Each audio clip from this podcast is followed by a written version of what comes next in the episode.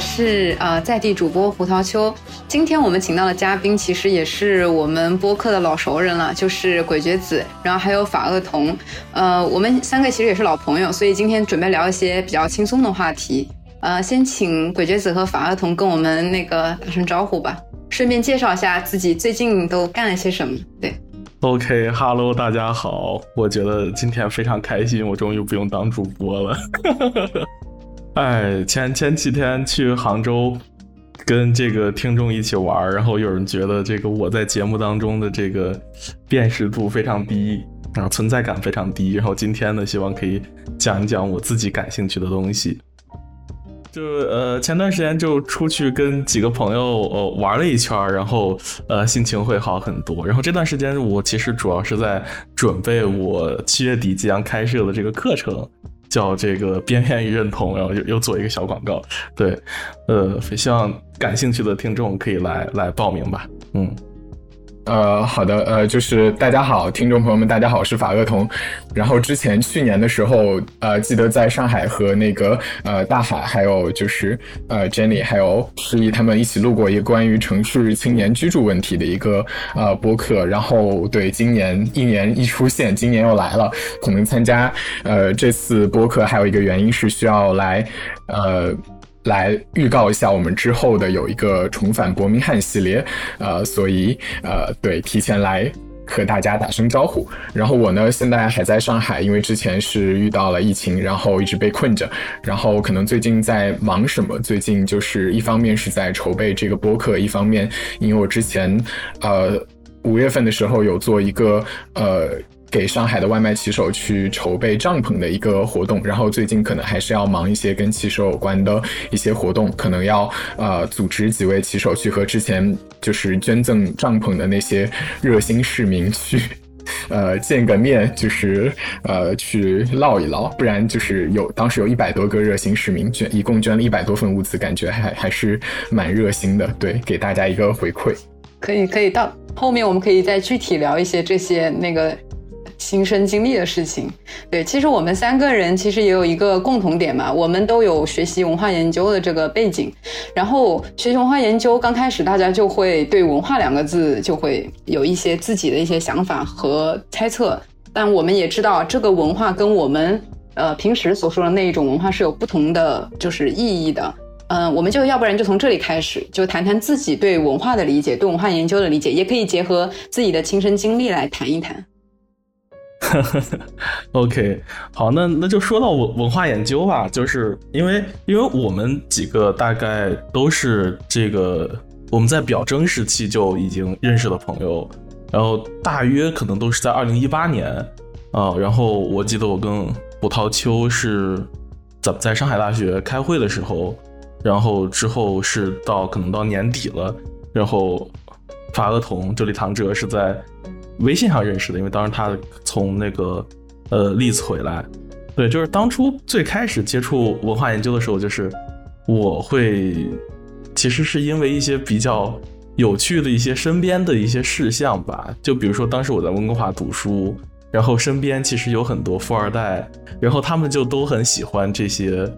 买潮牌啊，然后买买名牌什么包包，然后开跑车。所以我当时就非常想批判他们，但是我找不到一些好的角度。然后我接触文化研究之后，我会觉得，就呃，比如说布尔迪厄呀，或者说鲍德里亚，他给我提供了一些非常好的角度，让我来去批判他们，然后找到了一种自己呃言说的一个方式。所以学文化研究最开始是为了。Diss 别人，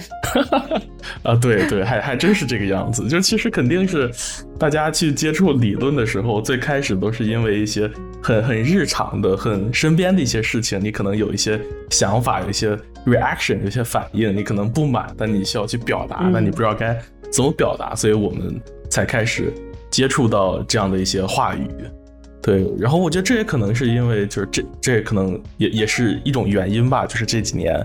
国内就有一种，我觉得在这个呃青年的这个群体当中，有一些这个理论热的现象，就是大家对于理论有一种狂热的追求。其实我觉得我们也都是在那个时期呃走过来的一群。对，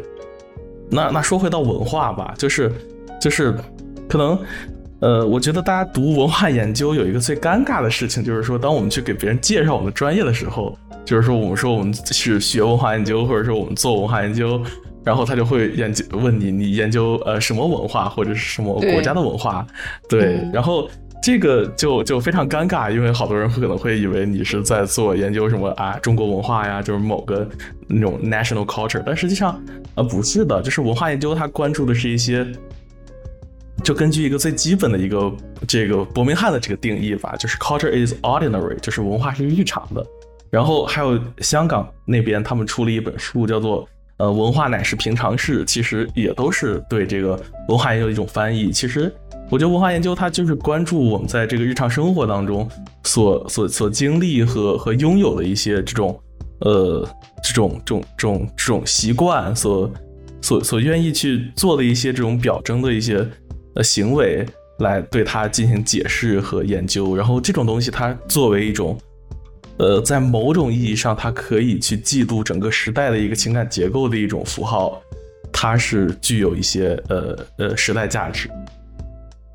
对我，我其实也挺同意，就是大海的说法。然后大海可能是最先是出于就是 dis 富二代的呃一个诉求。然后我是因为呃就是写毕业论文，因为我我我毕业论文就是跟当时本科的毕业论文跟就是摇滚乐有关，呃，所以说是可能因为要呃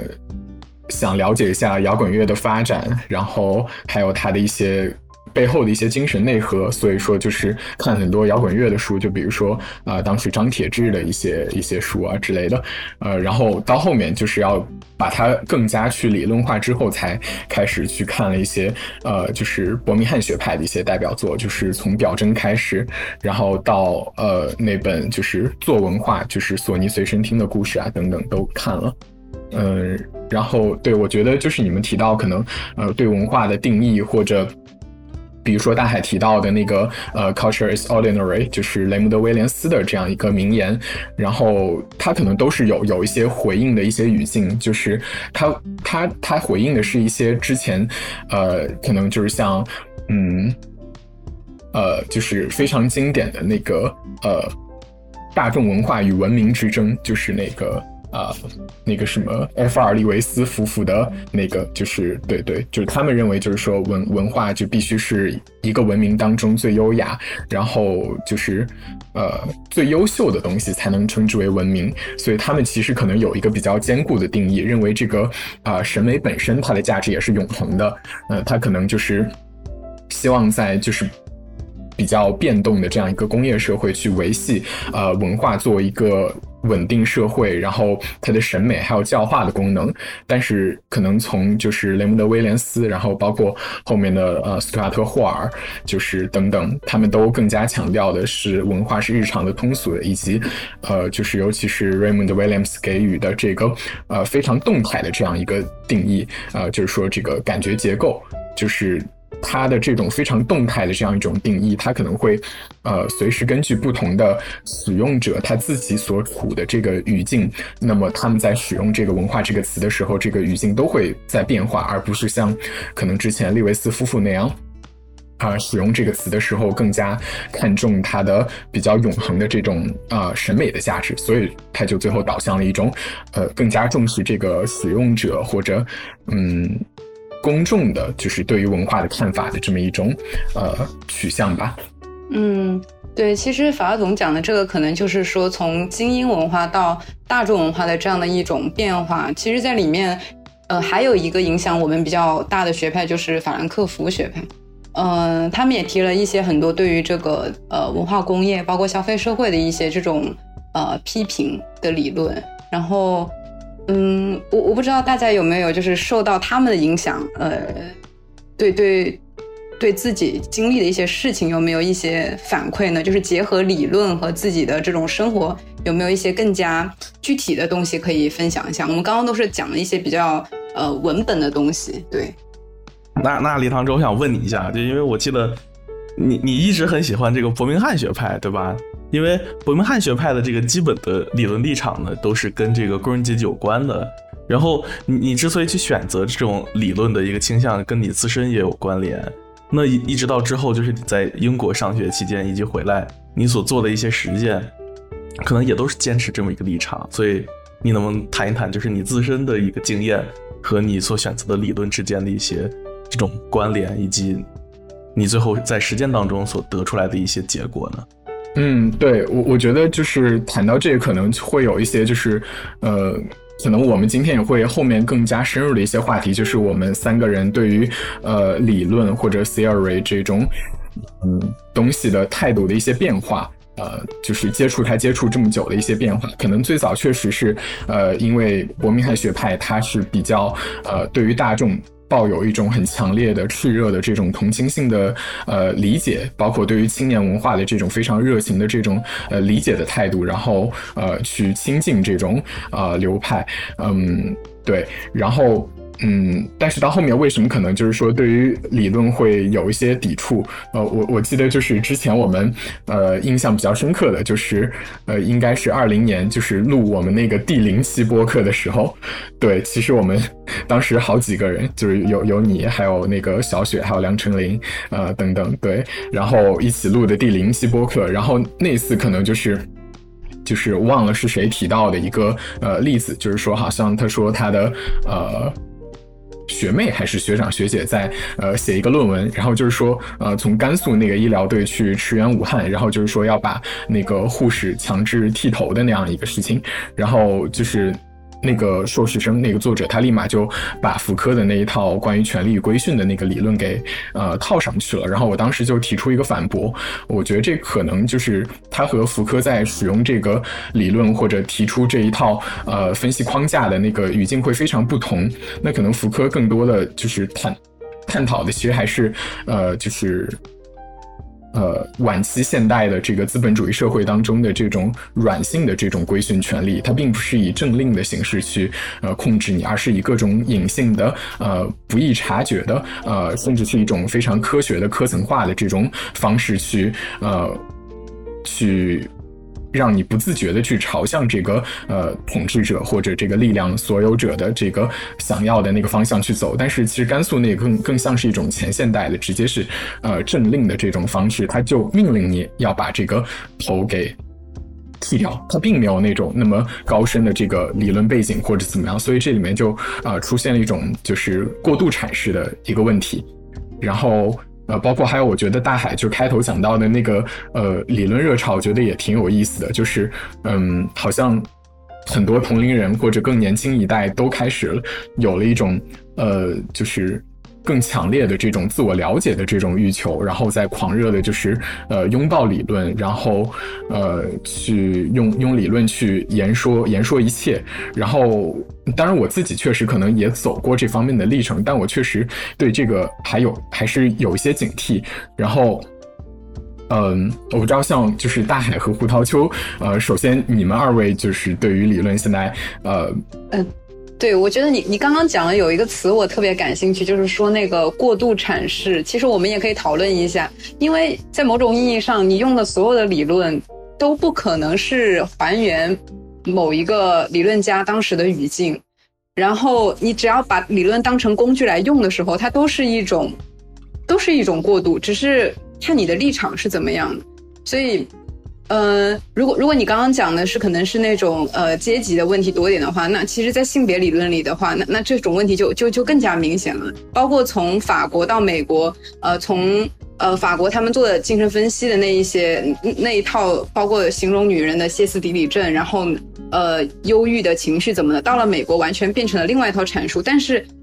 但是他们还是发挥了价值，还是引起了大家的那种。嗯，反思和那种热潮，所以我觉得理论最重要的，它不是去有一个直接的刺激，它是给你提供一个新的视角，然后，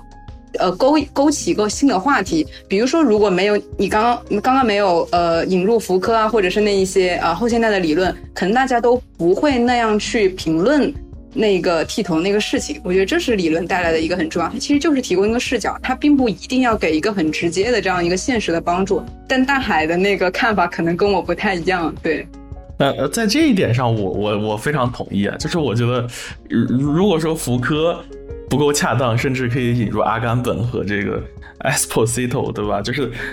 就是继续去深化这个生命政治的主题，呃，因因为这个东西就是就是看看他是。对吧？他他，因为我我会觉得我现在使用理论方法要看这个理论是否符合这个我们当下的这个语境。就是我我觉得它如果是符合的，就是我们完全是有必要去去去用它来进行解释啊。如如果是不符合，可能会有一些问题。所以就是呃，这个东西就是在于就是理论的这个呃，就是批评家他是否有这样的一个呃敏敏锐度。对，而而且我觉得就是，比如说李唐哲的那个反驳，就是可能也有一点，嗯，我觉得，嗯，就是，呃，你你并不一定非要说是以这个这个福柯的语境来去，呃，去评判这个到底如何去使用福柯的理论是正确的。对，就是。如果说这个东西它对我们来说是有洞见的、有帮助的，我觉得就可以来通过这个视角来去去评判。对，对，那这里又会出现有一个比较有意思的事情，就是当我们说文化的时候，我们讲的是大众文化，就是身边的这种很 ordinary 的事情；但是当我们谈论理论的时候，它又是跟哲学有关的，仿佛它是那种知识生产的源头。所以在这里，我们就有一种。你怎么拿一个特别精英的、特别学院的这样的一些知识框架去解释你身边的很惊艳的这些东西？它仿佛它就是有一种内在的冲突在这里的。理论本身它好像就是有一点点在那一种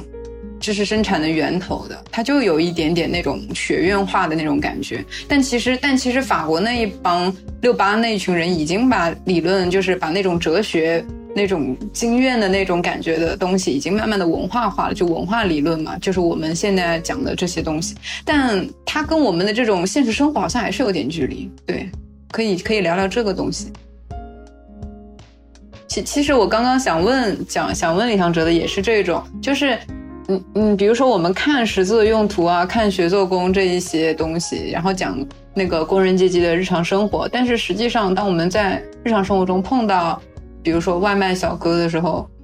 哦，就是怎么样把它串起来呢？他这些书传递给我们的到底是一种情感上的共鸣呢，还是一种理论上的这种刺激呢？我我就是我我有时候也不太明白。对，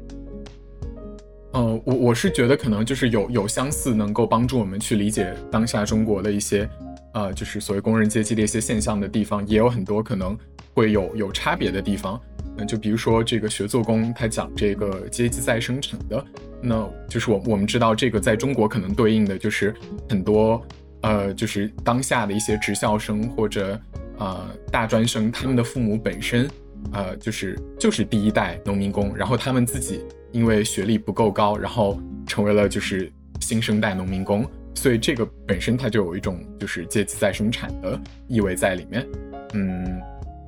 对。嗯，但是可能就其实这个当中还是有一些就是不一样的地方，可能就是在嗯英国的话，就是像威利斯他们描述的那个语境，就是包括就是你看那个十字的用途里面也有讲到，作者也有讲到，就是说工人阶级他有自己的呃意识形态壁垒，就是他们并不认为就是从事体力工作、体力劳动或者呃并不从事那些所谓的 professional work，他们去做这个。呃，就是这种体力劳动并不丢人，而是一个世代相传的。就比如说，我印象很深，就是当时，呃，去到利兹南边的一个矿工博物馆，然后，他那个矿工博物馆，其实我觉得就有很彰显这种 working class pride 的这这种呃东西在里面。呃，就有包括进门就是他巨幅的这些对于一群矿工在一起合影的这种表征，然后还有这些矿工的历史，他们如何去。反抗当时撒切尔，呃夫人对他们的一些呃镇压，然后包括他们怎么对抗骑警，怎么竖竖起来这些栅栏，呃等等，嗯，但是与之相对应的，可能在中国就是，呃，他并他可能还是，嗯，首先可能城市父母确实会觉得，呃，就是孩子要上很好的学校很重要，但是可能，呃，农村的父母相对来说，他是对这个问题并没有什么特特别明确的意识或者答案。嗯，就是他们的孩子可能更加会陷入一种随波逐流的一种状态，而不是可能像威利斯在学做工那里，就是他们很早就有意识，呃，意识到就是可能十几岁就意识到自己独立挣钱，然后自己，呃，就是时不时挣点零花钱，很早就已经要开始去，呃有意识的去复制他们父辈的那那呃生活方式和父辈的人生，但是可能相对应在中国，就是更多这些职校生或者新生代农民工是，呃，在无意识的情况下，自然而然就走上了这条路。对，嗯，对，其实你讲的教育问题的话，那我觉得这个就是非常。就在中国，我觉得也是个一直都是个非常大的问题。呃，那大海，其实你你接受过的教育体那个体制，其实跟我们是非常不一样的。我觉得你也可以结合你的呃学习经历，跟我们分享一下，可能可能会有不同的视角吧。对，比如说你，比如说你做这个播客嘛，因为，说实话，像我们这种在学校里吭哧吭哧念书的，可能真的没有时间做播客，也没有那个心力去经营它。所以，所以可能你确实有一些呃比较呃充足的课外时间，以及有这种啊兴趣，通过理论把大家呃呃就是围在一起。我觉得这其实是蛮有意思的一个事情。你也可以谈谈你在巴黎那些朋友们在一起那种沙龙的感觉。我觉得这是跟国内的学习氛围很不一样的。对，其实我我觉得从本科到研究生，我的这个学习都不是特别的繁忙。就是好像我跟这个国内的同学大家聊一下，对比一下，就他们可能有很多非常没有意义的课，呃，在在上，然后可能一学期上非常多的课啊。当然，这个没有意义的课呢，可能特指对吧？大家都知道，比如说这个，对吧？你都不爱学的这些东西。那就我在我们本科的时候所上课，可能每学期其实就是两呃三门到四门课，四门课甚至是五门就很就就比较多了。但是就是如果你上四门课的话，其实有很多的时间可以用于阅读呀，然后写论文呀，然后去去跟人交流。对，就是它有一定的，就是就是学校它不是说以一种就是把你的时间全都 occupied 这样的方式来对你进行一种规训，而是说它留有了很大的一个自由的空间来让你进行一个自我的探索。那以至于我到欧洲之后呢，其实我第一年是在上课，但是呢，其实可能我觉得这个课挺无聊的，然后我也就不爱上了啊，我就跑到巴黎去跟这些朋友们去聚会，去去交流。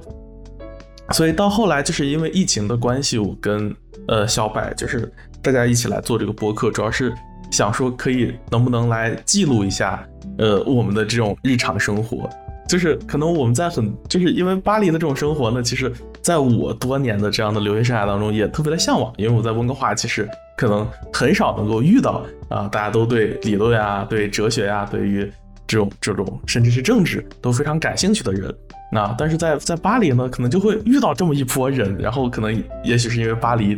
他上学不要钱，也许是因为这个巴黎呢，他有这种。啊，这个法国思思想的这样余波的这种震动，对，所以大家可能因为各种原因都聚在了这里，对。然后我们当时在这个乌尔姆之夜的时候，就会经常去搞一些活动来进入这样的讨论。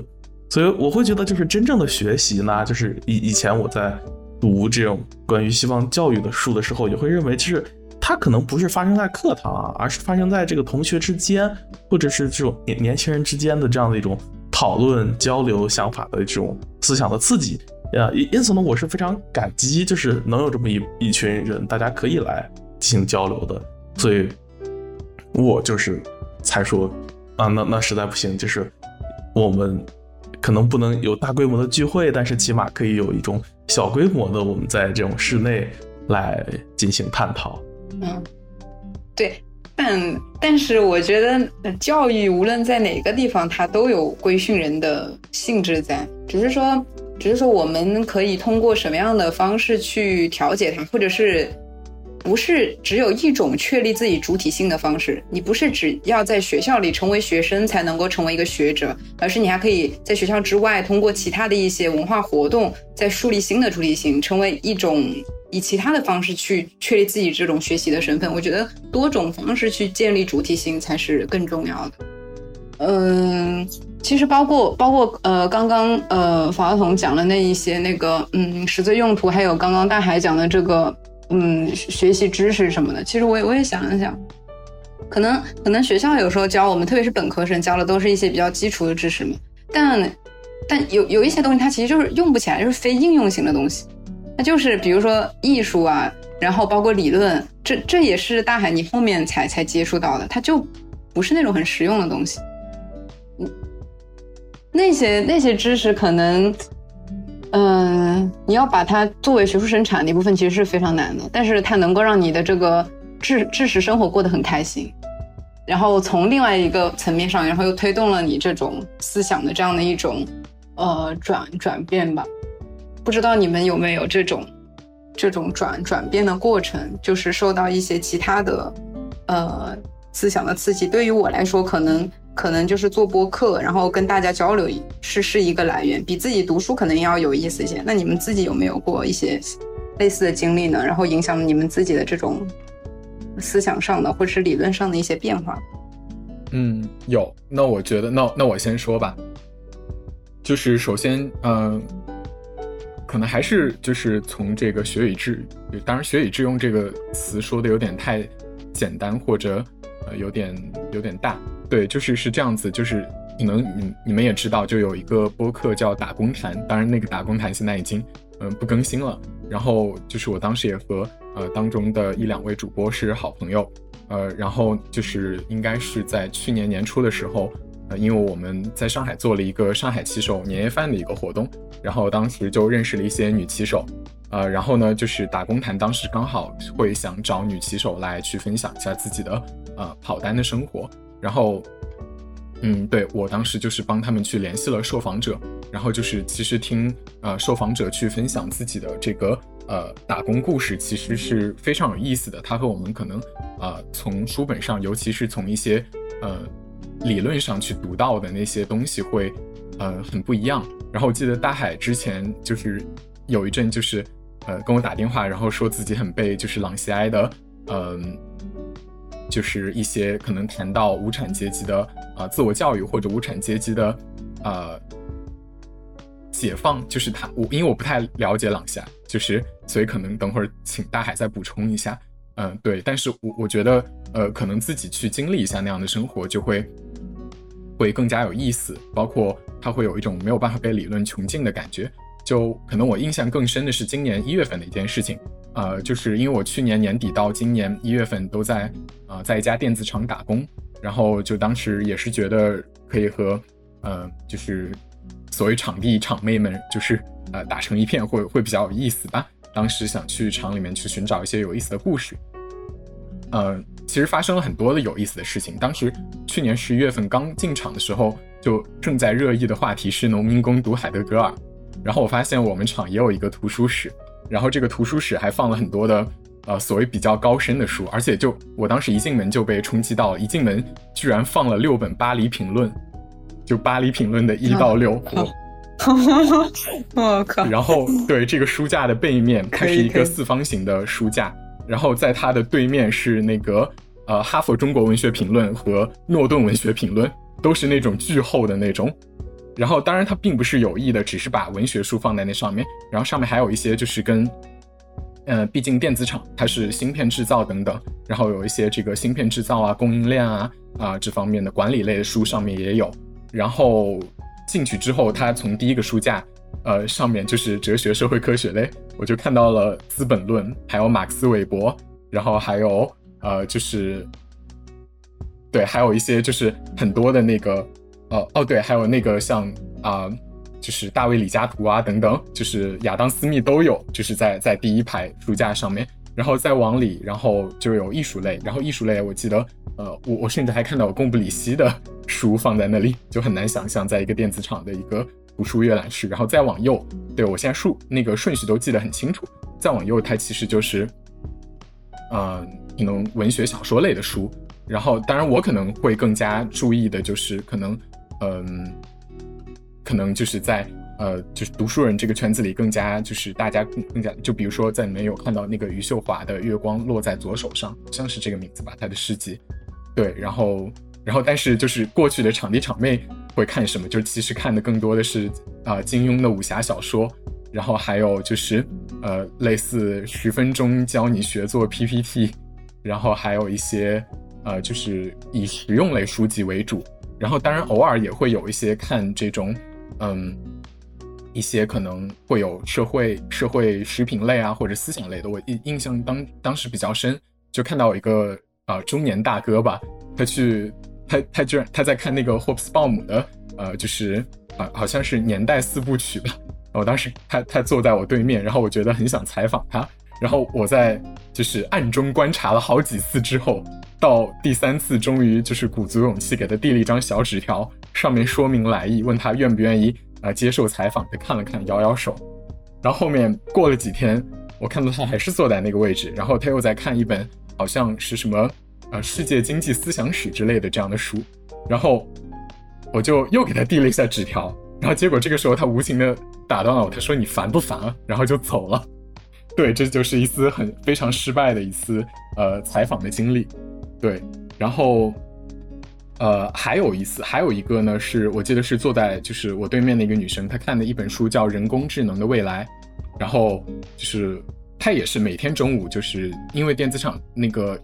呃，我们那个厂规模比较小，就已经可能有六七千人，然后呃，就是所以说中午吃饭时间是分好几波吃的，然后我跟她吃饭的时间刚好也差不多，也是因为之前看到她看书，然后比较比较注意在她在看什么书，然后看到她在看这本《人工智能的未来》就。还挺想认识一下，就是了解一下它的背景什么的。然后，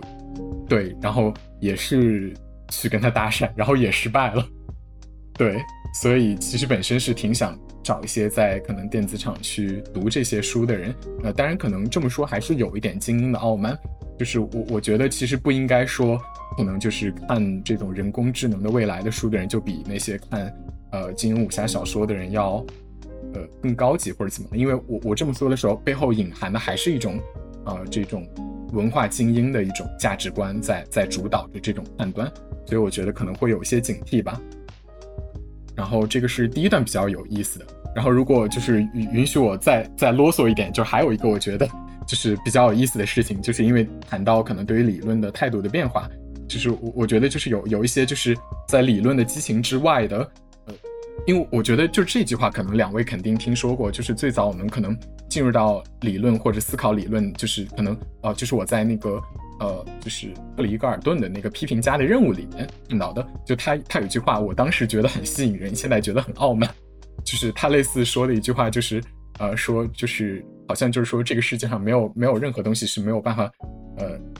不被理论化的，就是说。哪怕一种没有理论的理论，也只不过是一种更古老的理论。就它因为是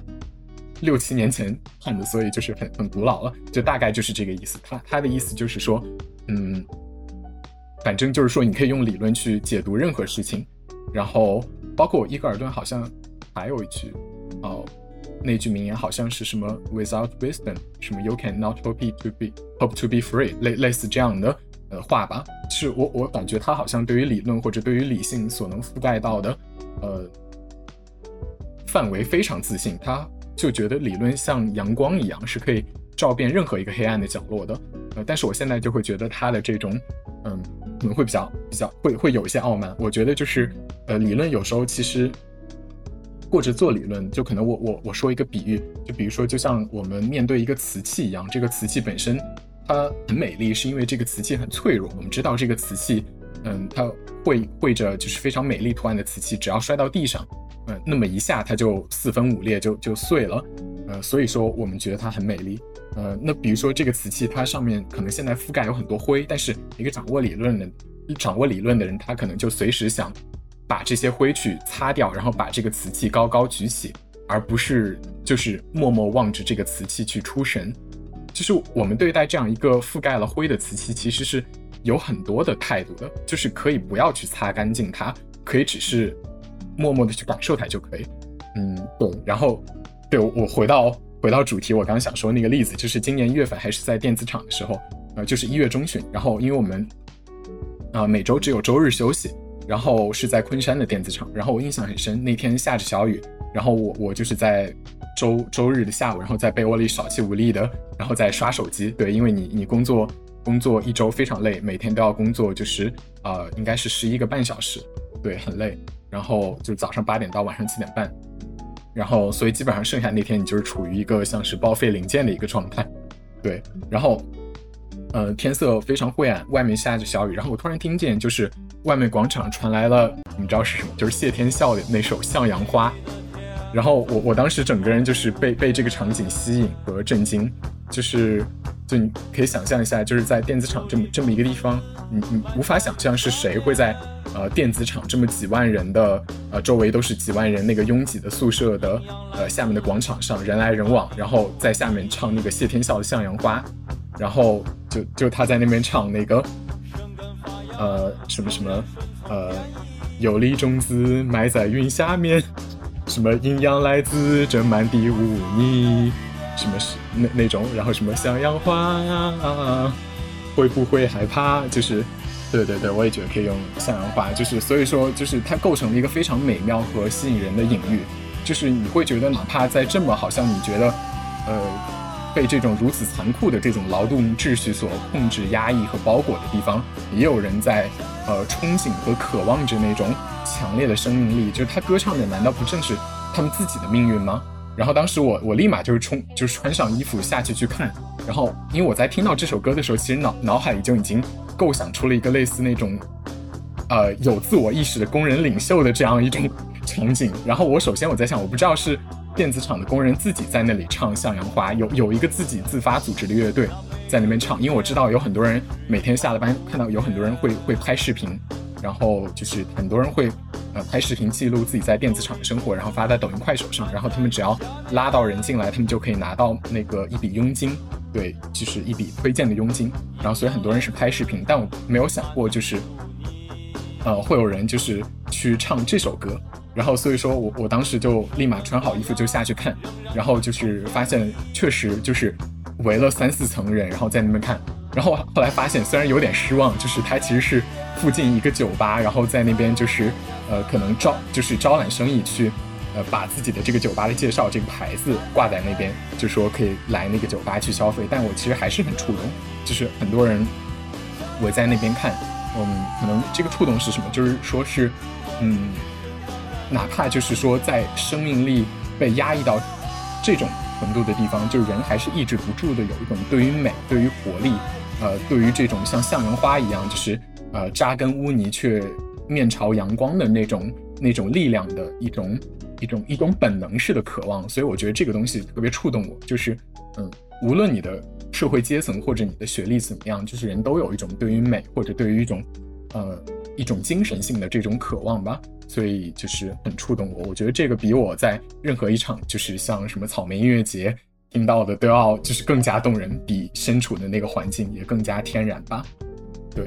所所以我觉得可能我去追寻理论之外的，或者对于理论的抵触，就是一种我觉得有一些非常美丽的这种生命经验，它是比那种理论的激情，就是理论的激情激情，你在里面徜徉久了，你会有一种单调感，或者用阿多诺说的，他用那个词 identity 统，就中文翻译成统一性，就阿多诺的否定的辩证法就是。包括他书写这本书的语言，就是有意的要去打破读者预设当中的那种理论书写的一种，呃，流畅或者说呃叙事小畅的这种说理。他故意用一种非常晦涩难解的语言来去，呃，去反对那种，呃，去去去表达他想表达的，就是对于同一性的这种统治的霸权。那么他认为承载同一性的就是，呃，思想哲学本身就是他不与外界对话，而是。只与思想本身对话的一种一种封闭性，他所想激烈抨击和针对的就是这个。所以我当时也是读了呃那个否定的辩证法，包括读了一部分阿多诺的美学理论之后，我觉得呃对我非常有启发。他其实呃他主张的就是一种要思想要和外界对话，而且是真正的对话，是一种嗯而而不是一种可能只是和你的同行去对话。对。其实你刚刚讲的那个，就是就用那个话说，那个老话叫，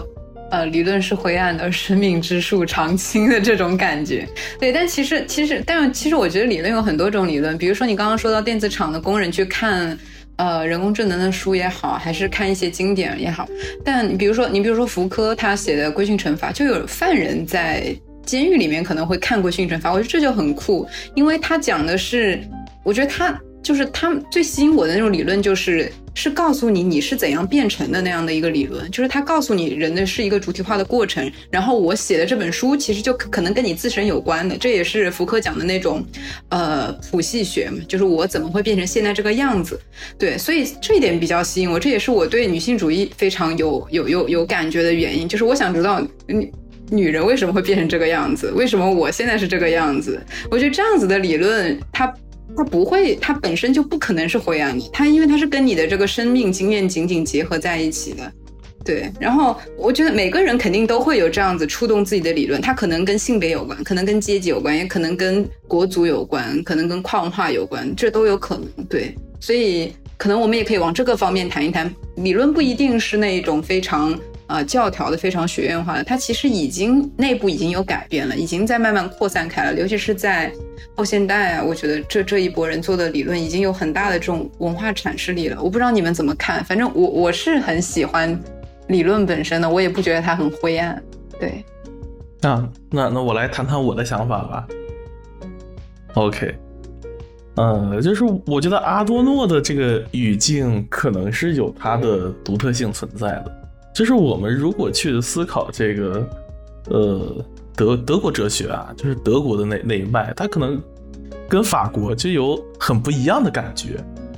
就是德国哲学那一脉呢，就是比如说从康德啊到黑格尔啊，再再再往后，它可能还是太过于抽象。它的对话的点，哪怕包括海德格尔，他可能对话的还是需要跟这个亚里士多德在这个哲学传统内部。进行对话，当然，其实这个本身也是一种，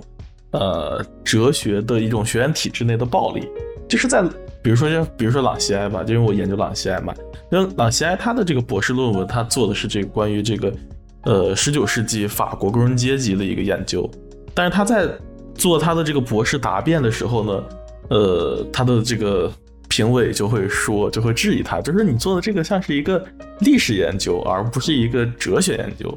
啊，那所以呢，导致这个朗西埃在他后来就是我们所读到的这个，呃，很多中文翻译的这些东西，比如说《无知的教师》呀，然后《哲学家与穷人》啊，《美感论》等等这些，他其实做的一个东西就是一个转译，就是说他可能某种意义上是为了符合呃哲学的一个标准，他需要跟哲学内部进行对话，但是他的一个立场呢，其实都是从他的那十年的一个研究出现的。但另一方面呢，可能也是这样的哲学的一个呃表述，它其实是更便于传播。就是比如说，大家都知道这个柏拉图、亚里士多德的这种美学观，那他对此进行批判，更容易去带出他想要谈的东西啊。其实，呃，对我来说呢，可能也是因为如此，我可能更喜欢这样法国的一种当代的一个理论的它的一个呃表现方式，因为我们能够在其中看到。呃，非常多的这种生命力和这种他现实经验之间的结合。那比如说呢，可能就是我会跟我的一些朋友去进行交流啊，他可能在国内他是中文系出身，他去读这个这个东西，他可能觉得会有一些隔阂。就比如说，他好像觉得似乎那些东西都是一些呃，在在在欧洲的经验呀，呃，跟他不不一样。但其实我会觉得，在我的一个。呃，学习过程当中，我可能还能可能更容易去理解德里达、德福柯的一些语境，因为就是他他其实也是我一直想谈的，就包括可能未来我也很想做一些关于这个呃理论的一些呃一些一些一些一些一些一些课程吧。就是我会觉得我们在学习理论的过程当中，它是一个去语境化的过程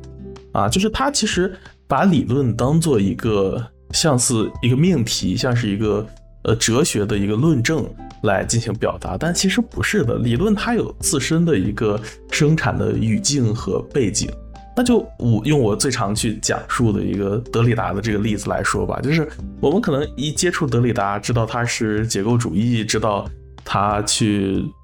有什么 d e f i h a n s 这样的一些概念。然后知道他批判什么罗格斯中心主义或者语音中心主义，但是实际上呢，我们还是要去追溯，比如说他是在阿尔及利亚出生，他自身的这个背景经历了阿尔及利亚独立战争，对吧？他跟法国之间的这样一个非常纠葛的一个殖民地和宗主国之间的关系，同时他后来在这个巴黎来进行学习，他其实是带着很多的这样一种在呃西方思想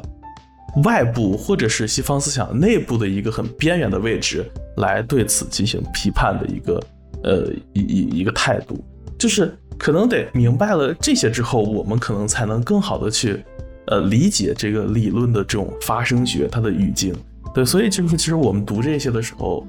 呃，可能也是会会更加清楚一些。嗯，那那只不过呢，就是到到后来，就是我为什么呃有有一些就是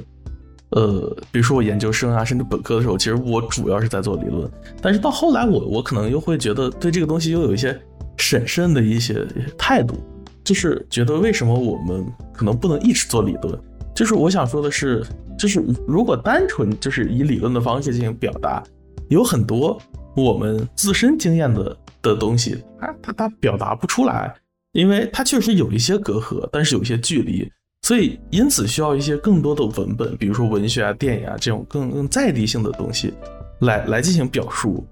它可能确实是某种意义上跟他们的这样的一个西方的经验有距离，但是在某种意义上结构上面又很相似。啊，所以就是也也是我后来开始有一些反思呀、转向的原因，就是嗯，就是还有啊，我我以前还跟有一个朋友，他好像是在港中文读文化研究，他他的这个反应呢也比较典型，就是他会觉得好像我们来去读文化研究，我们学这些后现代和后结构的这样的理论。他似乎把我们的这个生活去解构的已经支离破碎了，他已经不知道该怎么去面对这些事情了。对，然后当时对我们这些在巴黎就是理论的狂热分子提出一些批评。对，包括是什么被生活被解构的支离破碎是什么意思？啊，就是就是你你对于每每个行为或者是每种。东西我们都习惯去进行批判和解构，所以以至于它本身保有的一些美感和乐趣，可能就消失殆尽了。就是生活当中的那种那种自然的自发的这种感性，然后当你带上理论的这种自反性之后，呃，就比如说我，对我，但这种经验是真的存在的吗？因为因为我我基本上我我觉得就是。嗯，理论它本身是一个很难进入，它是一个有一定门槛的东西，所以一般来说是你有这种表达的需求才会去接触它。如果你是因为读了理论才变得，呃，比较爱批评别人，我不太相信。我我倒更愿意相信是一个本来就喜欢批评别人，然后可能想找到一个比较呃比较合理的出口，或者是找到一个非常。就是书面化，或者是能够跟人交流的方式，所以去从理论中间采取一种交谈的这样对话的形式，而不是反过来吧？这样有点奇怪。不是我，我是觉得他好像更多的说的是理论或者理论视角对准自身。呃，就是就我我举一个例子吧，就比如说我之前有一篇呃有一篇课程论文写的就是那个安娜与国王啊，就是它是一个那个呃百老汇的音乐剧，然后但是我后面看了那个。但是当时写的时候，其实就是为了把它当做一个后殖民的一个视角去写的，就是它有一种就是西方之眼，就是当时那个作者的那个《帝国之眼》那本书，我忘了，就是很很多年以前看的。对，它就是，所以说当你去有了这个就是《帝国之眼》，发现它是一个啊西方文化意识下凝视的一个产物之后，那你在看这个作品的时候，本身就会就会有很多可能呃不适的地方，就包括可能女性主义，那么。就有了这个视角内化之后，看很多东西都都会觉得，啊，这个东西有一种男性霸权之类的。那那我觉得，我觉那如果是把女性主义等同于男性霸权，只能说明他读的女性主义太少，因为女性主义内部也有很多的论证。我觉得这也是，这也是确实是一个，啊，一个问题吧。对，就因因为其实理论内部它也有很多，也有很多论证。如果谈到女性主义的话，我觉得我特别讨厌现在大家就是把它当成铁板一块的，但其实它内部有很多，比如说你是从差异中间求平等，还是从平等中间求差异，他们内部就吵得很裂开，你怎么能够说他们完全是对准这个某某一种霸权呢？包括后面衍生的那些酷儿啊什么那些思想，我觉得我觉得都非常有意思。它它本身理论本身是有繁殖性的，它自己就在自我繁殖，这个这个是才最吸引人的地方，它可以。它可以呃繁殖出一个完全反对它的东西，但是它也可以繁殖出一个可能跟它呃相距了十万八千里，但是却能够通过某个关键词、某个概念能够串在一起。我这是非常奇妙的地方。我我我我举个例子吧，就是他他就是刚才我那个，比如说港中文的那个那个女孩，她她谈到的应该是，就是可能我们从小到大生活当中有一些很很很很看似还不错的或者坚实的一些基础，但是他读了文化研究之后被被解构掉了，他觉得生活当中就好像没有一些东西能够支撑他，这是一种对。还有另外一种的是啥呢？就是当时我们在巴黎有一个女孩，她是读艺术的，她在伦敦，然后找我们来玩然后我我当时可能还是处于一种非常喜欢跟人讨论理论的一个状态，之后他就不跟我玩了。但是但是不重要，对，重要的是我给你举举一个例子啊，就是当时他非常爱横穿马路，然后呢就是闯红灯吧，就是闯红灯，他非常爱横穿马路且闯红灯。然后呢，其实我我去过英国，就是我在。英国的话，我也知道这是很合理的一件事情，对吧？然后因因为英国的这个街道很小，然后大家没事就随便横穿一下，很不重要。但是我当时呢，就非要跟他讨论，就是说，呃，这个闯红灯或者说横穿马路，呃，是否是一件应该做的事情？对，然后然后我就会举很多很多很多东西去反驳他横穿马路，然后他就非常不想跟我说话。那肯定不想跟你说话呀。他如果是个男生，直接掉头走好不好？是个女生还在你面前，你愿意待着？但但是我我当时可能会觉得，就是就是他他的这个行为，他应当是做一些呃有有一些反思性的评估，他才能够去做一些决定，他是否应当去横穿马路。但是他可能就觉得这个不重要，他就穿了就无所谓。但这这是一种这就是一种身体习惯呀，这有。这这我不太明白，因为因为因为其实你讲的那一套是是社会规则，然后它是这个身体的一种就是。哎，但我觉得这跟理论没太太大关系，并不是所有东西都是要反思的。我觉得，我觉得女性主义可能给的最大的一套就是你，你得回归到你自己身体自己的感觉，可能这个也是比较重要的。包括包括你们说看到那些呃文本，可能首先会带入一个理论视角，比如说什么后殖民视角下的某某某某文本啊，什么女性主义视角下的某某文本啊，这种其实他他就是放弃了对文本的第一第一种感觉。嗯，对，嗯嗯。然后，其实我自己会经常做的一种事情，就是在我阅读，无论是特别特别艰深的理论文本，就，呃，比如说那个呃德勒兹的褶子，那个那个真的就在德勒兹的书里面算难读的了。然后还有包括，呃，或者是那些特别摸不着头脑的，比如说福柯早期的讲一些文学评论，或者是一些呃当代小说，你根本就摸不透。摸不着头，但我不会选择先去读二手文献，我会，我一定会先把那个他自己的那个东西先给他啃下来，然后读的就不管读的明不明白，然后就带着那种很混沌、很模糊的感觉再去找那个那个二手资料。我觉得德勒兹有一句话，就是有有一个他在一个对谈里面有有讲过一个大概的意思，就是说，其实很多书很多东西你真的不一定读得懂。但是读不懂的，你就可以把它扔掉。你去找，你要找那些跟你自己这种感觉 match 的东西。所以没有必要去强求让自己的经验去符合某种理论，而应该找到自己的感觉能够对应到的那个理论，或者是能够吸引到你的东西。我觉得这才是最重要，这才是能够真正的激活理论，并且让它无限繁殖的这样的一个一个情感动机。而不是就生搬硬套那样，那样是那样是非常无趣的。那样无论是读理论还是读小说都非常无趣。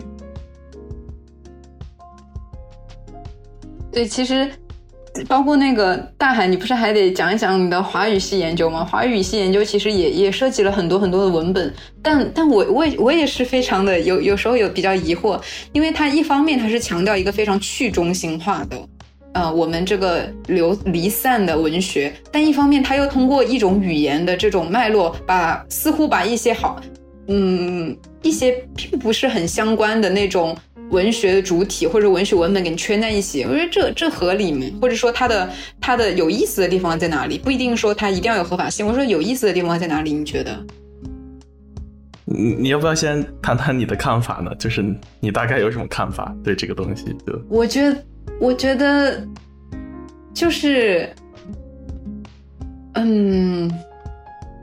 就就就是上次我跟你讲的嘛，就是因为因为你基本上觉得就是呃，我们应对后结构啊、后现代这样的一种解构宏大叙事的这样的一个情况，其实应该有一个呃建构的自觉性，而你认为就是。呃，华语语系包括之前后殖民也好，啊，甚至有些人就是大部分人，包括女学的女性主义也好，都是某种就是想建构某种主体性的这样的一种冲动在那里。无论是通过语言，还是通过性别，还是通过其他的身份，我觉得都有这样的一种冲动。但是在我看来，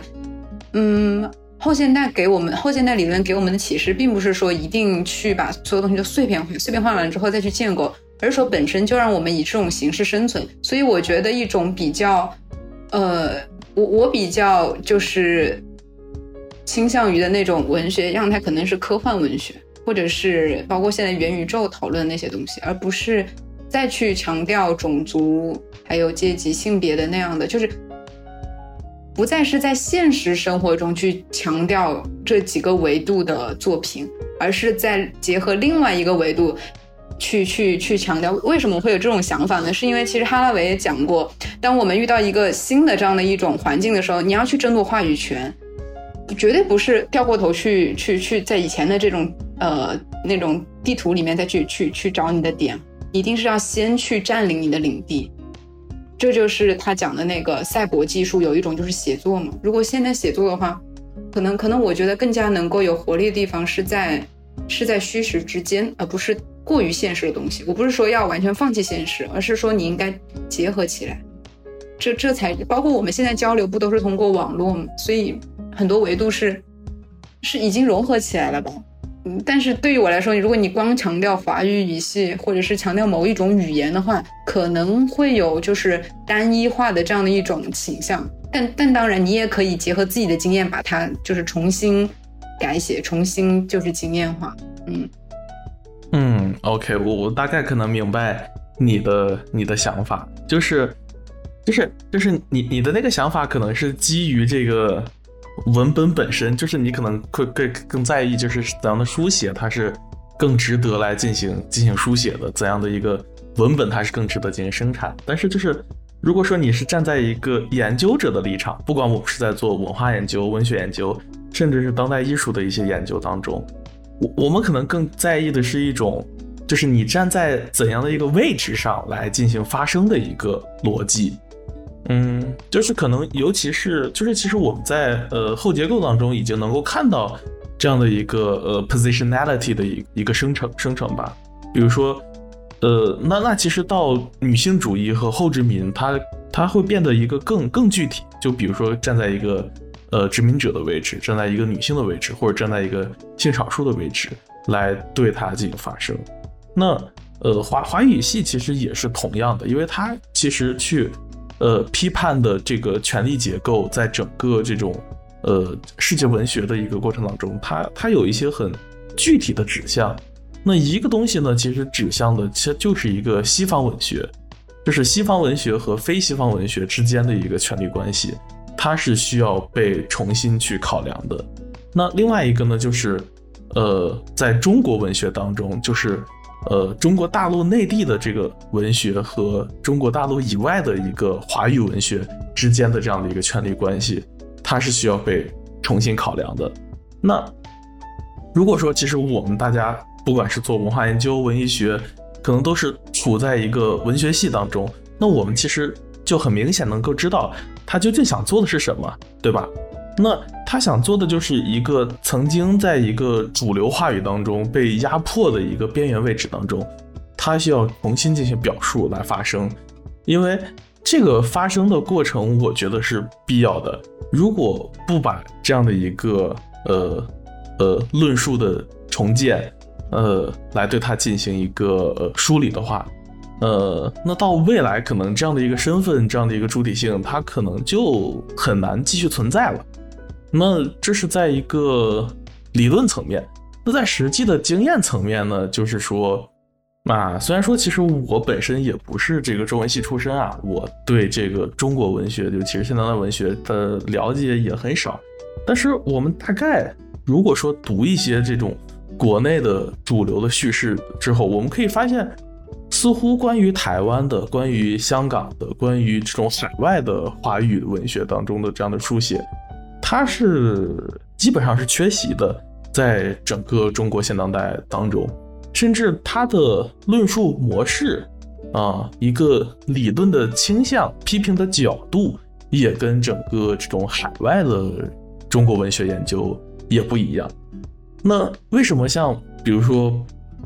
我我后来会选择，就是从一个理论研究转向到去做这样华语语系的一个，不管是文学研究，甚至是当代艺术研究，我是有一个很大的一个问题意识的转移，就是在此之前，可能我我因为本科是哲学出身，我关心的可能更多的是一个呃哲学问题或者理论问题，如何把这样的一个思想更清楚的以一个形式化的一个逻辑的形式来表述出来。它让大家去更好的理解，但到后来呢，我觉得就是我自身的这样的一个经验啊，在海外生活的一个经验，呃，它似乎还是很难被法国理论所完全的去概括。它可能有一些关联，但是有很多具体的生活经验，呃，是有落差的。那因此呢，在我后面的一个转向当中，我觉得就是。呃，重新要去思考自身的一个，比如说身份认同，呃，自身的一个位置，呃，它跟西方中心主义和中国中心主义之间的这样的一个关系，嗯，对吧？因为因为可能我觉得我对于曾经我对西方可能很认同，但是我觉得我到了，比如说巴黎，在这样一个西方的一个中心当中，我遭受到的一种，呃，被被忽视、被他者化。的一个状态让我觉得很不爽，但另一方面呢，我又可能很难跟现在的一个中国的一个主流叙事这样的一个民族主义进行完全的认同。那那一一再加上我重新回顾自身的一个经历，可能我的这样的一个离散漂泊海外的经验，可能更跟这样一个呃香港文学、台湾文学，甚至马华文学，呃比较接近。啊，因此我可能想去尝试在华语语系当中来寻找一种表述方法。呃，我个人的意图可能是想去表达这种呃跨国的、跨文化的、跨越边境的一种生存方式。那它是如何能够被更好的体现？呃，且这种生活呢，它是属于多种。权力中心霸权的一种，呃排斥之中，对它其实也也很后结构，所以华语系的这个理论，它就是在我们一直学习的后结构和后殖民的这样一个理论框架下，它又有一个更加具体的，呃针对的一个目标，那就是那华语世界和这个中国，还有华语世界和西方之间的关系。那因为在呃传统的后殖民研究当中，他可能只关心英国的殖民地，他可能不关心日本的殖民地或者是非西方的殖民地。那在这个过程当中，可能就有很多东西没办法被完全表达出来。对，这是我后来想去进行这样一个研究的一个主要的一个动机吧。对我，我对我，我觉得我可能还可以再。再进行一些一些表述吧，就是我觉得我其实，在一九年出去读书以后，就是我我有一些呃理论上的转向，包括兴趣上的转向啊。就是一开始呢，其实我听了很多，比如说像剩余价值他们的这种节目，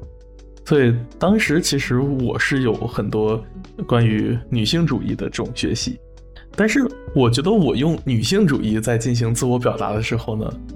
他非常的错位，就是因为我确实没有女性的经验，对吧？但是我知道他在反对一些东西，这些东西我也确实在反对。那 直到可能一年以后、两年以后，我开始接触后殖民的理论，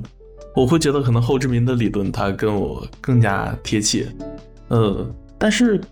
你你可能又会发现，因为后殖民的这种经验，它可能是一种纯粹的。呃，印度经验，而且他们是有这种被呃西方殖民的这种历史，他跟这种殖民者来进行协商谈判，可能会更更更更合合理一点。但是但是，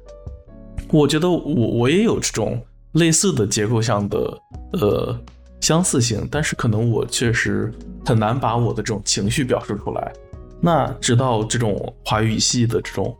呃理论的框架的出现，包括他们的研究，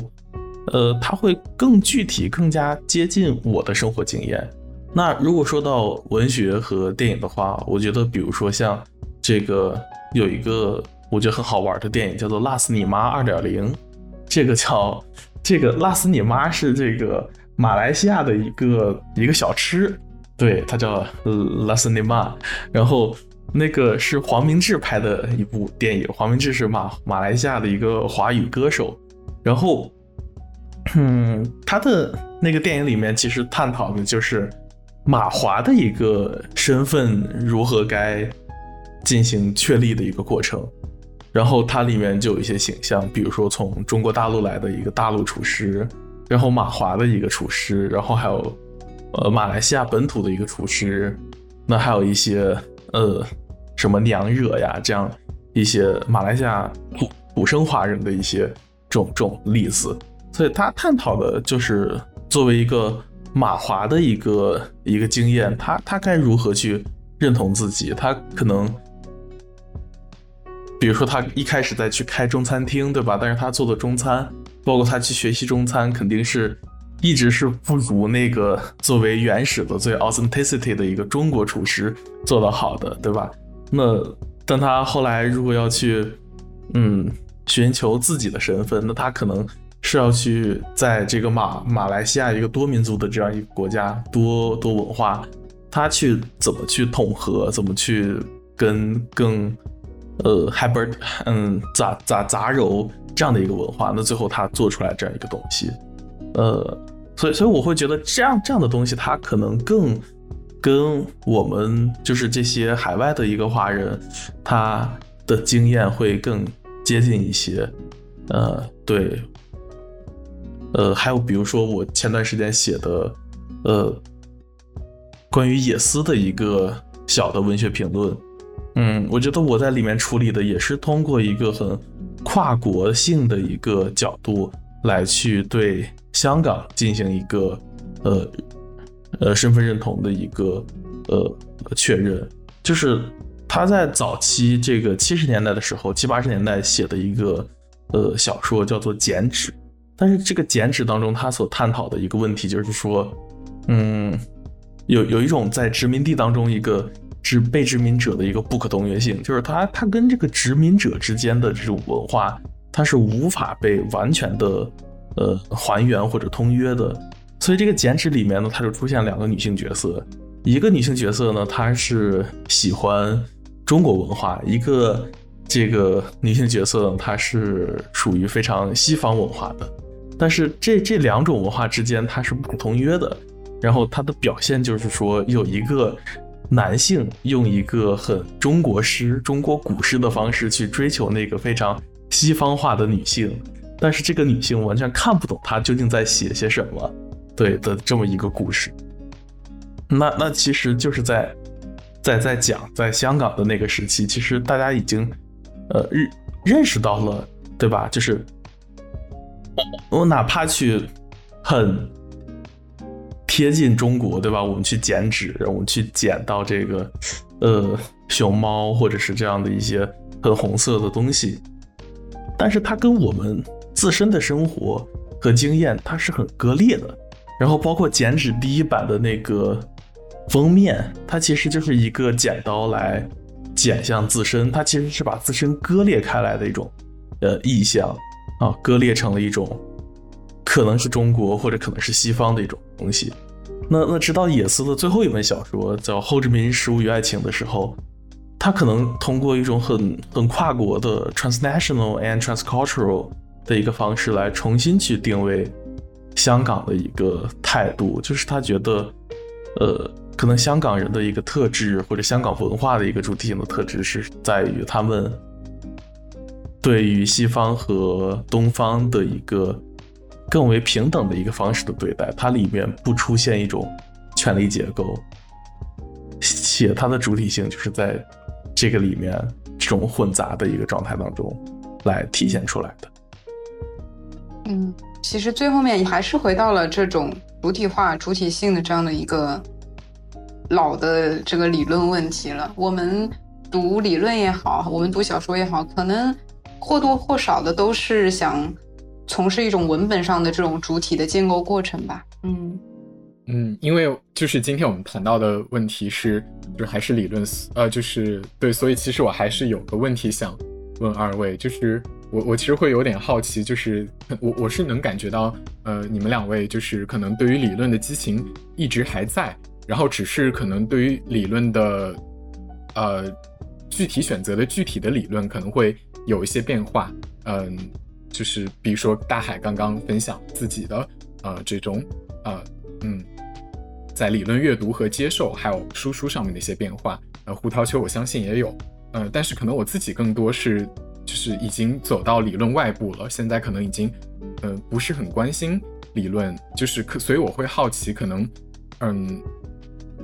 我不知道用这个做理论的激情这么一种说法，呃，会不会有点武断？但就是说，如果我们去做一些区分，那可能驱使我们去啊生活的激情有很多种，嗯，那么就是，嗯，我不知道二位会不会可能会做一些对比，就比如说，嗯。胡桃丘也好，或者大海也好，就是你们在呃阅读一些文本，或者说去嗯，甚至是参加一些具体的活动和交流的时候，那这种激情和你们去从事理论工作的这种激情，你们会把它做一些对比吗？比如说，可能对我来说，我是很轻易的就会可能就抛弃了理论的激情，因为可能我我接触久了之后会有点觉得有点单调。明白？对，我明白你的意思，我明白你的意思。其实，其实我觉得，首先从我个人的感觉上来说，我不是特别相信有那种非常纯粹的经验主义。因为如果你只是做一个纯粹的经验的爬书的话，那首先它肯定是没有说服力的，然后它也肯定是没有深度的。我觉得不一定。嗯，但是你经过，你可以就是论证一下它为什么。就是首先呢，比如说我们看到的很多的这种民族志，它并不需要有某种普世的解释力，只需要在某一个村子。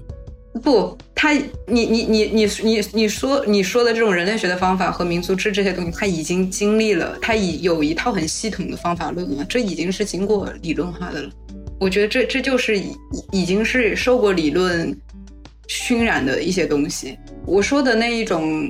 呃，特别惊艳的，可能就是那种非常碎片化的表达，那个可能是需要有，是除非是一种特别有才华的人，用一种非常美感的方式，能够表达成诗歌，表达成。散文这样子，我觉得那那个是我也会感受到，可能也是我比较感兴趣的。但是如果是纯粹经验的爬树，我是不是很感兴趣的？包括当然也有，现在也有很多那一种，就是纯粹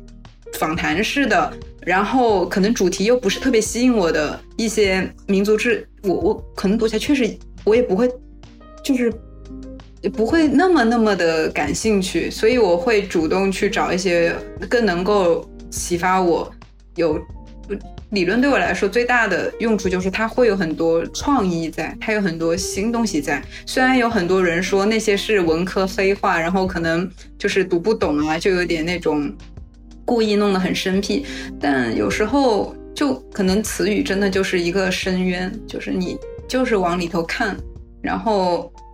能打捞起来的东西，可能就就是那些新的东西。不然的话，我们永远都是在现有的基础上面去做一些堆砌。呃，当然它也可以表述很多东西，它也可以描述很具体的感受，但是它它就没有创新。对我来说，没有新的东西，它就不会那么吸引我。可能也是我自己的这样的一种取向吧。个人跟可能跟个人趣味是有很大的关系的。另外，另外肯定是。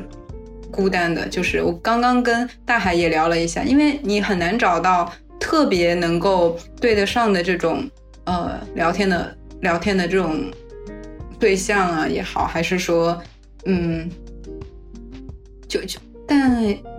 但也也无所谓吧，我觉得有时候，因为嗯，可可能对于我来说，嗯，能够从一些比较。生僻的，然后一些比较大家也不太愿意招惹的一些概念里面，找到自己的想表达的东西，然后慢慢慢慢的梳理出来，能够把它表达出来，能够让一些比较晦涩的东西，变得易于阅读。就像刚刚大海说的，就是让那些黑暗的掩盖的东西重现光明。这对于我来说也是有一样的意思，它不一定是要那某种被压抑的文化，或者是被权力遮蔽的，嗯，什么底层。那我对我来说，那那是一种黑暗，但是。但是不被人家理解的词语，然后被大家轻易抛弃的概念，我觉得这对我来说也是另外一种黑暗。所以我觉得在这种意义上都是一样的吧。我们都是想把想表达的东西表达出来。嗯，明白了。嗯，对。不过就是其实你你刚刚一开始说的有一个，我就已经有点。呃，就是不是很同意。就是我我明白，就是当然从理论内部，你可以说那个民族志本身它之所以是现在这个样子，它是因为那个呃人类学就是民族志经历了后现代的转向，所以说它就收抛弃了之前的那种普世性的野心啊，经历了这种反思。但是这个就像我反对伊格尔顿的那种说法一样，就是我还是觉得这种说法就是过于傲慢，就好像就是说任何东西都可以带上理论框架去检视。那嗯，就为什么说一定要？加上这个预设，就是说它是经过某种反思，嗯，我会觉得，嗯，对，就是其实其实其实我当然也我我没有看，我不太知道那个伊格顿那个原话是什么。当然我也不会觉得所有东西都可以理论化，我也更不觉得所有东西都有必要理论化。但是你必须得同意一点，就是你看所有的事情都会有一个视角，都会有一个主体视角。我觉得后现代理论告诉我们一点，就是你不要去隐藏那个主体的视角了。你看，所有的事情其实都是有一个，都是有一个角度，都是有你自己的观点，你不要去隐掩藏它。所以之前的那些宏大理论、那些原理论，他们就是有一种某种意义上是一种欺骗性质吧。他会告诉你你是理中客，然后我表达的是某种普世的价值观。但是经过后现代转向之后，大家都知道，其实可能就是某种权力机制、知识结构嘛。所以不一定说某种东所有东西都需要被理论化，但是我们肯定知道，所有东西都是有观点的。都是有视角的，都是有 point of view 的。我觉得这个是最重要的。你不能够去抹杀掉你说话的这个人，即便你说作者已死，我们不去谈论那一个说话的主体，但是我们回到文本中间去的时候，也不是做一些类似于新批评那样子的那种字词分析了，对吧？我们也不再是去做一些训诂啊，不再去做一些这种剧斗了，已经不是这种时代了，所以。我认为的理论永远都是跟主体化紧密相关的。嗯，啊，那那我在这点上其实跟其实跟胡桃秋也没有区别了，就是我可能会，就是就是我会认为，其实到到我们现在理论它其实就是一个，它是很强的，它是基于这个研究者本身的一个处境和位置，它的一个表表现方式、表述方式，就比如说。嗯，我比较欣赏的，不管是这个华语系当中啊，在史书美还是王德威，那我就王德威举例吧。他的这个在世界之中的这个，就是我我非常像王德威的一点是，就是他把理论运用的非常的灵巧且非常的恰当，以及 他的这种表述方式能代表他的立场。就比如说我举个例子啊，就比如说哈佛新编中国文学史的这个前言当中。就就有这个，它叫做在世界之中的中国文学。那他想说什么呢？就是在世在世之中，让我们都知道这是海德格尔的一个一个概念，对吧？然后他把这个名词概念动词化之后，他他是让这个中国文学在世界之中。那他通过这样的一个方式，他表述的是什么呢？他他觉得他有多种的一个并置的取向，他也从突破了一些传统的这个文学史的一个。叙述的脉络和逻辑，那就比如说，在在在中国现代文学当中，很多的这种这种叙事，它可能是，呃，有起源于这个五四，但是当当它放到一个在世界之中的这个框架当中，它的这个起源甚至可以放到很长很久，就是一一六几几年的这个时候，它它这个现代它提前了很早。那在这个框架下，它同时它也可以把这个。港台文学、马华文学和这个海外的这样的一个中国文学，跟中国大陆的文学并置，它的这个权力关系，它就不是说中国文学它就是有一个源头、有一个脉络、有一个支流，对吧？而而是说中中国文学，甚至是华语系文学，它它是一个呃众生喧哗、多元交错、非常复杂的一个脉络。在每个地方它都有自身的一个在地性，有它需要去解决的问题、回应的语境，然后它的这个生长呢，不同的地区它它长出来的东西是完全不一样的，所以它的这个世界它是非常的丰富且且美丽的这么一个呃 wording Chinese literature 的一个一个过程。对，所以我我我到后来可能我想说，就是我觉得理论的用法，它它应该是向王德威去学习，对吧？他是他可能我觉得他是有意图的，本身这个作者本身这个研究者或者批评家本身，他有一个很强烈的意图，他想去表达什么。那除此之外呢，他得出来的东西可能不是一个仅仅是在理论上的结论，而是说，作为这种文学研究者，甚至是我们很多的这样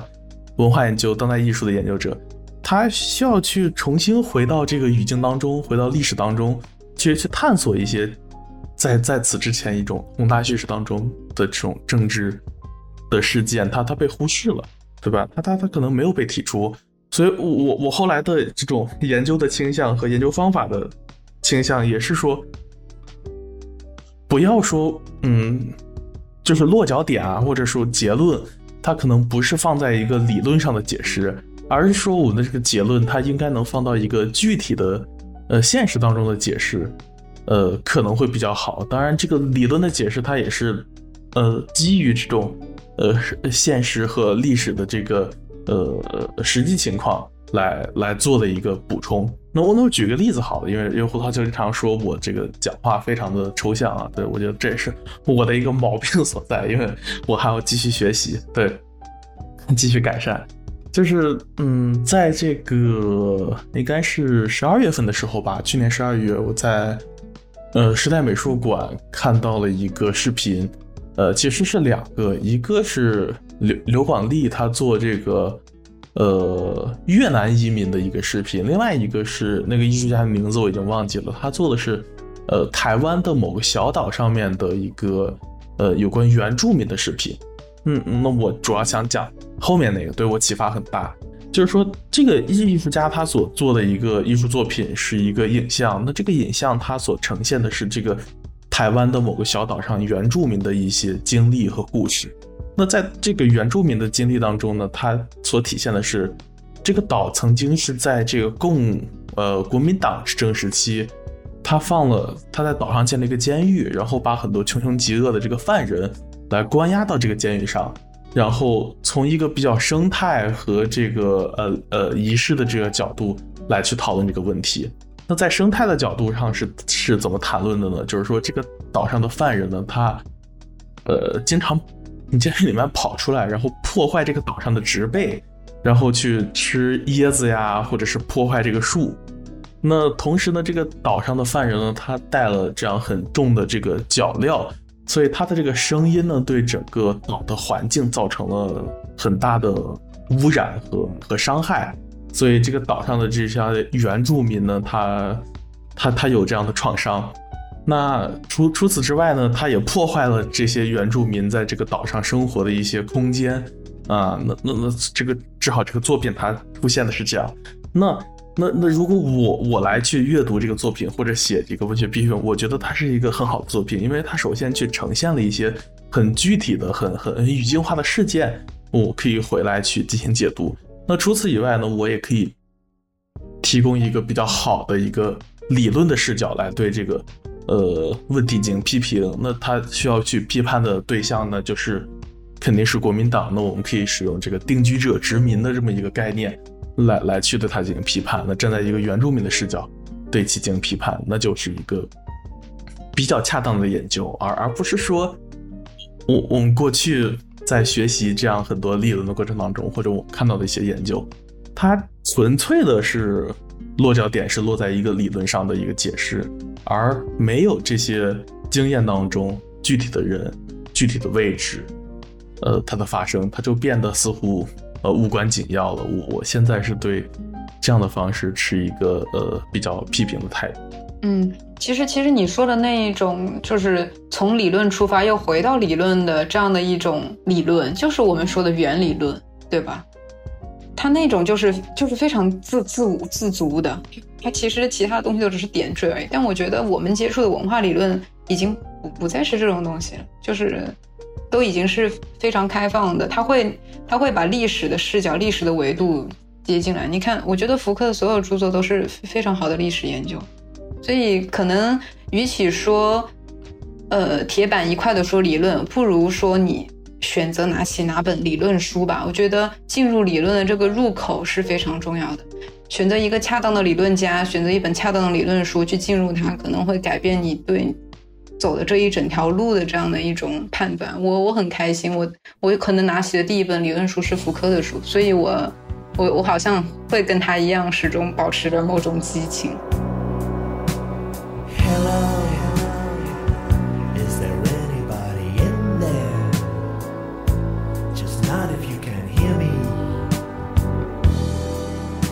There anyone home? Come on, come on now. I hear you're feeling down. Well, I can ease your pain, get you